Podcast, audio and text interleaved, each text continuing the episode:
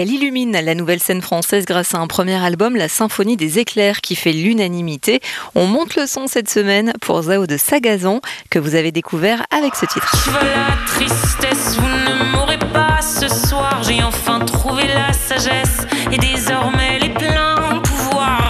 De Sagazan. Bonjour. Du haut de vos 23 ans, vous êtes la grande révélation de cette année 2023. Alors comment déjà vous vivez cette nouvelle exposition et la reconnaissance de cette passion pour la musique que vous avez depuis 10 ans? Je le vis très bien. J'ai longtemps douté, beaucoup beaucoup.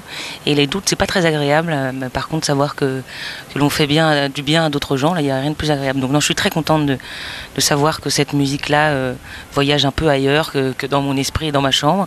Euh, et puis ça nous fait vivre plein de choses. Une super tournée. On voit que les, les salles se remplissent, que les gens commencent à connaître de plus en plus les chansons, de sourire de plus en plus. Enfin, c'est, c'est merveilleux. On est très contents. Un premier album, donc la Symphonie des éclairs, sorti ce printemps et qui comporte 13 chansons. Des chansons qui mêlent habilement des textes très personnels et un son à la fois singulier et électro. Vous l'avez conçu comment et où ce premier opus? Eh ben, dans plusieurs endroits. J'ai quand même de base conçu dans ma chambre parce que j'écris toutes mes chansons piano-voix. Donc voilà, je suis toujours au piano, les yeux fermés. Euh, et puis sinon, après, j'ai toujours cette deuxième étape que, j'ai, que je fais avec euh, Alexis Delon et Pierre Cheguillaume, qui sont mes deux super potes avec qui je voyage maintenant tout le temps. Et on a fait beaucoup, voilà, beaucoup de studios. Euh, on l'a fait à trois et c'est là où on a commencé à arranger les chansons qui étaient d'abord piano-voix, alors euh, les habiller un peu d'électronique et, euh, et, les rendre un peu plus synthétiques. Et, et ça, ça s'est fait au studio à Saint-Herblain, à côté de chez nous, à Nantes. voilà, entre, entre copains. on a fait ça tous les trois et on est très contents. Ça a pris du temps, beaucoup, près, près de trois ans, parce que ah oui, plus que de faire un, un, un album, moi j'étais encore toute jeune et je, je me devais me découvrir en tant qu'artiste, me découvrir, de comprendre les synthés, parce que j'ai découvert tout d'un coup les synthés modulaires, et, euh, le MS-20, tous ces, toutes, toutes, ces choses extraordinaires, mais qui ne sont pas évidentes à comprendre au début. Mhm. Et, euh, et, donc voilà, on s'est cherché longtemps et on a fini par se trouver, et c'est très agréable. Alors vos icônes de toujours sont Barbara et Brel, hein, entre autres. Est-ce pour leur musicalité ou leur texte, ou les deux? Moi, effectivement, Brel ou Barbara, c'est des, des gens que je trouve quand même très complets, qui m'ont fait du bien dans plein d'endroits différents, c'est-à-dire euh, au niveau de l'esprit, euh, les paroles où j'ai, que j'ai pu décortiquer pendant des, des, heures et des heures, et je me suis dit, c'est pas possible d'écrire un truc pareil, c'est dingue. Et en même temps, c'est des, des mélodies formidables, c'est des voix que je trouve euh, magnifiques, des, manières d'interpréter jusqu'au bout ces chansons. Euh, je pense à Brel qui transpire comme un dingue et qui, qui est d'une générosité folle sur scène. J'ai appris énormément d'eux dans plein de choses. Je les ai trouvés en même temps extrêmement simples et en même temps, euh, ils sont pas avec mille paillettes. Et moi, je, crois que j'aime beaucoup cette simplicité, euh, cette capacité à juste euh, transpercer l'écran en ayant juste un micro et, et, un fond noir. Et, euh, et, et, voilà, ils m'ont appris beaucoup de choses, et entre autres euh, d'être complètement libre et d'aller au, au, bout de ces idées. Là, je les aime beaucoup dans leur euh, entièreté et peut-être aussi leur sincérité. Complètement, il y a une sincérité totale. Euh, c'est des gens qui, je ne sais pas si, du tout si je les aurais aimés, si je les avais connus en tant qu'amis, mais, mais en tout cas, il y a effectivement une sincérité, une simplicité et en même temps quelque chose de très, très, très euh, voilà, et moi, je crois que j'aime beaucoup ça. Zao, il y a quelque chose de très singulier chez vous dans votre phrasé et votre diction parfaite, qui contraste d'ailleurs avec votre voix grave et enveloppante. Ça se travaille, ça? Tout se travaille. rien ne tombe du ciel. Évidemment, moi je l'ai beaucoup travaillé et, euh, et cette voix-là, elle, elle s'est beaucoup transformée. Au début, j'étais avec une voix beaucoup plus nasillarde. J'étais incapable d'articuler, on comprenait rien de ce que je disais. Mais j'ai eu la chance d'avoir une maman qui est venue me faire chier longtemps en me disant ah oui. il faut articuler, il faut articuler. Et à cette époque-là, je pensais que c'était euh, c'était ennuyant. J'étais toujours en train de lui dire bon, c'est bon, tu je sais chiant, maman, tu veux pas juste écouter ce que je, chante plutôt que me dire d'articuler. Et en fait, elle avait complètement raison, entre autres parce qu'elle est elle-même passionnée de chansons françaises et ça fait partie un peu de s'il y a bien euh, des gens qui savent articuler, c'est euh, Barbara, c'est Brel, c'est tous ces gens-là euh, de l'âge d'or de la chanson euh, qui, qui, voilà, on comprenait tout ce qu'ils disaient euh, et sans avoir besoin de tendre l'oreille. Et ça, je trouve que c'est effectivement agréable. Quand on prend autant de temps à écrire des textes, c'est quand même bête de ne pas se les faire comprendre. Donc, euh, donc oui, tout s'apprend et surtout la voix. C'est un instrument qui n'est pas évident, qu'on ne peut pas accorder, enfin qui n'est pas, euh, on accorde tout seul et ça prend du temps, mais c'est très agréable.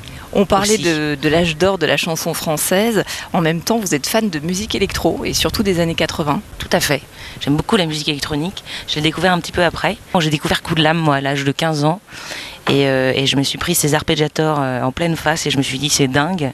Je pensais qu'on pouvait émouvoir avec une voix, je savais qu'on pouvait émouvoir avec des mots, mais je savais pas qu'on pouvait émouvoir avec un arpégiateur et des basses. C'est vrai que quand j'ai compris ça, tout un monde s'est ouvert à moi, le monde de l'électronique, le monde des synthés.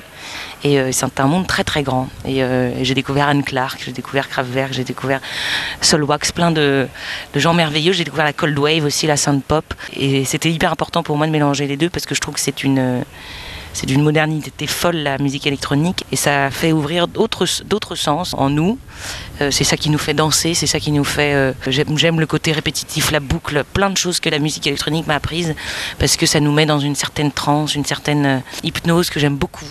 Et voilà, j'étais à Berlin, je me rappelle très bien dans un club et j'ai écouté la musique électronique et je me suis dit, Ah, c'est dingue, il manque juste une voix et des belles paroles et je ne comprends pas pourquoi il n'y en a pas. Et je me suis dit, bah, je vais le faire. Voilà, j'ai essayé de le faire à ma façon et de le faire le mieux possible. Et voilà. Vous apportez euh, beaucoup de soin au texte. Est-ce que l'écriture, c'est quelque chose de naturel? Non, je crois que, enfin, ça dépend. Je, pourrais facilement écrire une chanson de merde, mais je crois que pour écrire une belle chanson, de toute façon, euh, peut-être que je, je connais pas toutes les manières d'écrire de tout le monde. Effectivement, il y a des gens qui écrivent euh, au fil du stylo, qui sans revenir sur leur texte, etc. Ça, je trouve ça assez impressionnant. Mais je crois que moi, tous les gens qui m'ont inspiré, c'est plutôt des gens qui ont eu tendance à prendre 6 ans à écrire une chanson, genre Barbara qui a pris 6 ans à écrire quand reviendras-tu. Moi, j'écris peu de chansons, mais je prends beaucoup de temps sur chaque chanson et, euh, j'aime bien, l'idée de, de jamais être trop satisfait euh, du mot qu'on a trouvé parce qu'effectivement, il y a plein de rimes qui viennent très facilement. Mais enfin, souvent, elles sont complètement inintéressantes et elles amènent pas grand-chose au texte. Et je crois que, pour écrire des belles choses et pour euh, faire des belles choses en général, on se, doit d'être exigeant. Et c'est, je crois que les, bons artistes sont pas tant des gens qui, dès qu'ils ouvrent la bouche, sortent quelque chose de beau. Par contre, qui ont l'intelligence de, de bien trier et, de, et, de, et de chercher longtemps.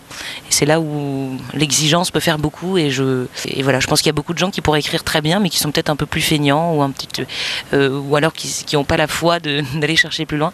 La scène, vous ne l'avez pas quittée de l'été en enchaînant les festivals et ça continue cet automne. C'est un endroit que vous connaissez bien, mais les scènes, elles sont de, de plus en plus grandes. Effectivement, les scènes sont.